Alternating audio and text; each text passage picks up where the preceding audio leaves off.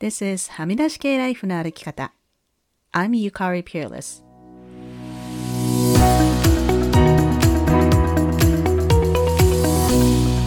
周りが決めた道からはみ出して自分だけの生き方をする人を応援するポッドキャスト。はみ出し系ライフの歩き方。Welcome to episode 210. 皆さんこんにちは。ピアレスゆかりです。日本は3月が卒業シーズンですが、一般的に北米では5月から6月が卒業もしくは修了式のシーズンです。我が家の次男も今回ミドルスクール、日本で言うと中学校ですね、を卒業するので、親としてはなんだか嬉しかったり、ちょっと寂しかったりという bittersweet な気持ちです。さて今週は2つのブッククラブで偶然同じトピックを扱うことになりました。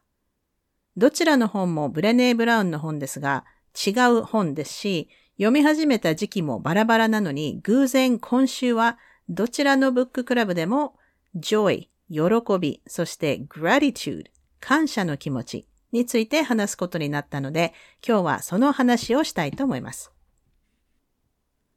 ブレネー・ブラウンによると、joy、喜びの定義は、intense feeling of deep spiritual connection pleasure and appreciation. 深い精神的なつながり、喜び、感謝を強く感じること。だそうです。このことについて両方のブッククラブで話したんですが、例えば私のキッチンのシンクは窓に面していて、朝お皿を洗っていると太陽がこう窓から差し込んできて顔に当たってすっごく気持ちいいなって思うことがあるんですけど、これは joy で happiness ではないと思うんですね。joy というのは短くて一瞬起こる強い喜びみたいにも言えると思います。そしてこの joy を感じるとき、私たちはより自分自身になるんだそうです。そして gratitude、感謝の気持ちですが、これもただ単にありがたがる気持ちではなく、gratitude というのは emotion that reflects over deep appreciation for what we value, what brings meaning to our lives, and what makes us feel connected to ourselves and others. 私たちが大切にしているもの、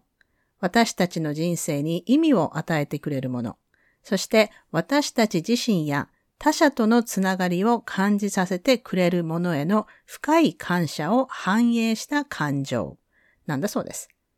なので、こう単にありがたがるだけじゃなくて、gratitude という言葉にはすごく個人的な意味があるように感じますね。そして、ブレネー・ブラウンによると、joy と gratitude には深い相関関係があるということです。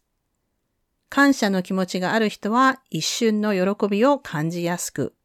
喜びを感じる人はその瞬間に感謝することができるといういわゆる上向きスパイラル、ポジティブなスパイラル、好循環を起こしやすいのだそうです。グラティチュードについての研究でブレネーが書いているのは、人間の脳というのは新しいことを好む傾向にあるそうで、何かいいことがあってもすぐに慣れてしまうんだそうです。だから何かいいことがあったり、環境がいい方に変わった時にすぐに感謝することを忘れてしまうと。いや、もうこれ耳が痛いですね。私は日本のことわざの喉元過ぎれば暑さ忘れるっていうのがまさにこれだと思ってます。まあ、自分も含め、辛いことも解決するとそのそばから忘れるっていうね。で、ブレネーの本には gratitude、感謝っていうのは人生をただ過ぎていくものとして捉えることではなくて、人生に参加することだって書かれていました。これを読んで一瞬、はっと思ったんですけど、これってあの日本語で言うと、この10年ぐらいの間によく使われるようになった解像度を上げるっていうのに近いと思います。自分の日々の生活をぐーっとこう俯瞰して見てみると、まあ仕事なり会社に行って、家に帰ってご飯食べて寝るみたいなこう退屈な日々と思ってしまうかもしれませんが、それをぐーっとこうズームインして見てみると解像度が上がって、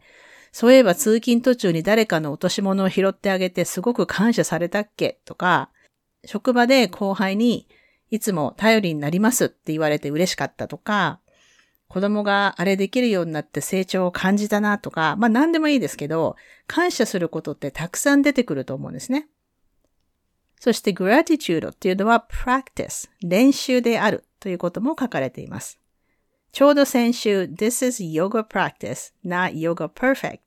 そして this is life practice, not life perfect という話をしましたが、今週読んだ部分でも同じことが書かれていました。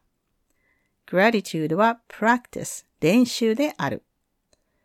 practice is a way of doing, trying, failing, and trying again. つまりやってみること、失敗すること、そしてまた挑戦することです。ブッククラブのメンバーさんも、私もグラティチュードジャーナルっていうか、まあ感謝しているものを書き出すっていうことをやってる方は結構多いと思うんですけど、毎日やってるとすごくマンネリになってしまうんですよね。もう私はもう家族に感謝してるとか、友達に感謝してるとか。なので本当にね、マインドフルになって、こう、惰性で感謝するんじゃなくて、もっと気をつけて、解像度を上げてやっていかないといけないなと思いました。本当これは練習だと思います。このグラティチュードについてもう少しみんなで深掘りした際に、でも物質的なものが満たされているからといって、自分の中にあるちょっとした違和感、あれなんかおかしいなとか、なんかモヤモヤするなっていうのは見落としちゃいけないよねっていう話にもなりました。例えば、それこそ日本って物質的にはすごく恵まれてるじゃないですか。なので、人によっては、こう、家も車もあって、健康で家族も子供もいるのに、何か満たされないっていうのって贅沢なんじゃないのって、そういうふうに言う人がいるじゃないですか。まあ、ブレネーの本を読みながら、私たちが学んでいることのコアになることっていうのは、結局は本当の自分を見つけることだ、と私は思っています。感情について学んで、自分が感じているのは一体どの感情なんだろうって考えることとか、バルネラビリティを感じながらも勇気を出して友達に連絡してみるとか、自分の意見を言ってみることとか、バウンダリーを引いてノーって言うこととか、これって全部本当の自分って何だろう？自分は本当は何をしたいんだろう？って考えること。そして本当の自分でいいんだ。I am enough って思えて、そのありのままの自分で自分の人生を生きていくことが最終的なゴールだと思っています。なので、グラティチュードについて学んでいて面白いなと思ったのは、私たちは日々の生活で感謝することを忘れがちで、それこそ生きていて、息ができてご飯が食べられて、家があること、そういうこう超ベーシックなことに感謝するべきなんだけれども、同時に、例えば経済的にものすごく余裕があって、家族が健康で物質的に恵まれている人なら、日々の違和感やモヤモヤを抑え込むべきっていうのは違うんじゃないかなと。本当の自分でいることを妨げるタイプのモヤモヤとか違和感であれば、それは絶対に無視するべきではないのでは、と私は思います。そして最後にブッククラブで聞いた素晴らしい話をシェアしますね。あの、普通はブッククラブ内でシェアされた個人的な話っていうのは、まあ、あの、外の人には話さないっていうのがルールなんですけれども、今回はご本人の許可をいただいています。Gifts of Imperfection のブッククラブで、ふとしたことからなんか嫌なことを言われた時の切り返しの話になったんですが、その時にブッククラブのメンバーの一人ののぞみさんが、ある人に Who do you think you are? お前何様だと思ってるんだって言われたことがあるとシェアしてくださいました。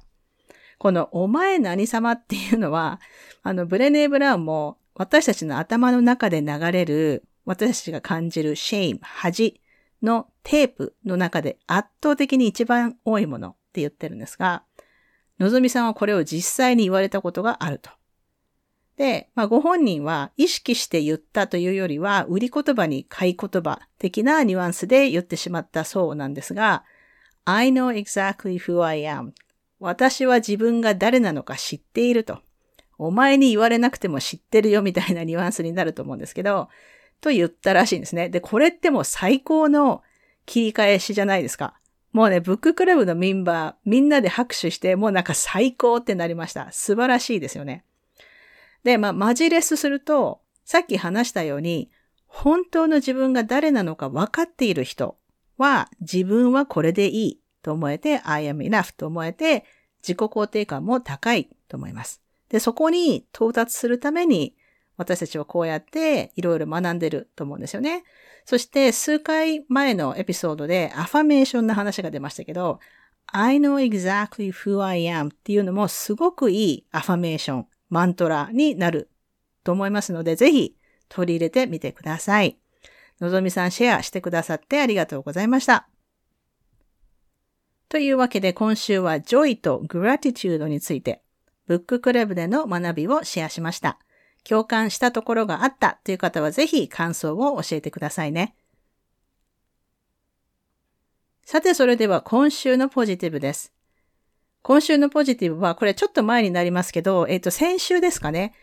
以前ゲストで来ていただいた長島由美さんの渋谷でのスタンダップコメディライブに、はみらいのリスナーの勝利さんが行かれて、由美さんとのツーショット写真を送ってくださいました。ユミさんのショーは連日ソールドアウトだったみたいで、公演は大成功だったみたいですね。本当私も嬉しいです。勝利さん写真を送ってくださってありがとうございました。それでは今週もお聴きいただきありがとうございました。はみ出し系ライフの歩き方は、プロデューサー、ホストのピアレスゆかりが、未譲渡のコースト整理主領域であるカナダ・ブリティッシュコロンビア州ビクトリアで制作しています。はみらいのインスタアカウントははみ出し系。ツイッターははみ出しライフです。また、Facebook にもリスナーさんのグループ、はみらいコミュニティがありますので、ぜひご参加ください。番組への感想、ゆかりへの質問、今週のポジティブ、今週のブレイブは、はみ出し系 at gmail.com までどうぞ。番組へのサポートは PayPal、もしくは月ごとのサポートは Patreon で可能です。いつもサポートしてくださっているパトロンの皆さんありがとうございます。番組のスポンサーは随時受け付けておりますので、ぜひお問い合わせください。また、ゆかりのニュースレターも毎週サブスタックにて配信していますので、ぜひ詳細欄からご登録ください。はみらいを気に入ってくださった方は、ぜひお聞きのポッドキャストアプリにて、はみらいのレビューを書いていただけると嬉しいです。レビューを書いていただいた方には、はみらいステッカーをお送りしますので、住所を教えてください。さて、ここまで聞いてくださった方に今週の内緒話をお話します。今週の内緒話は、TikTok で知ったライフハックなんですけれども、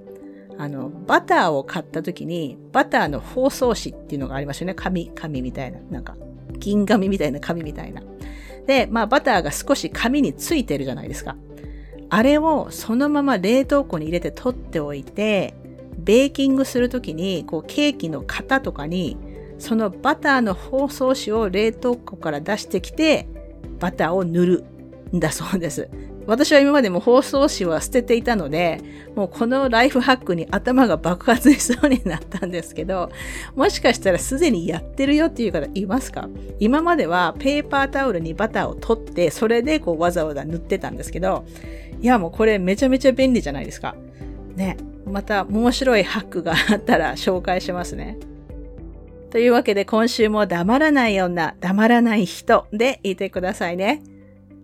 Be brave, be kind, but don't be silent. Your voice matters. Stay safe, everyone, and thank you for listening. Bye.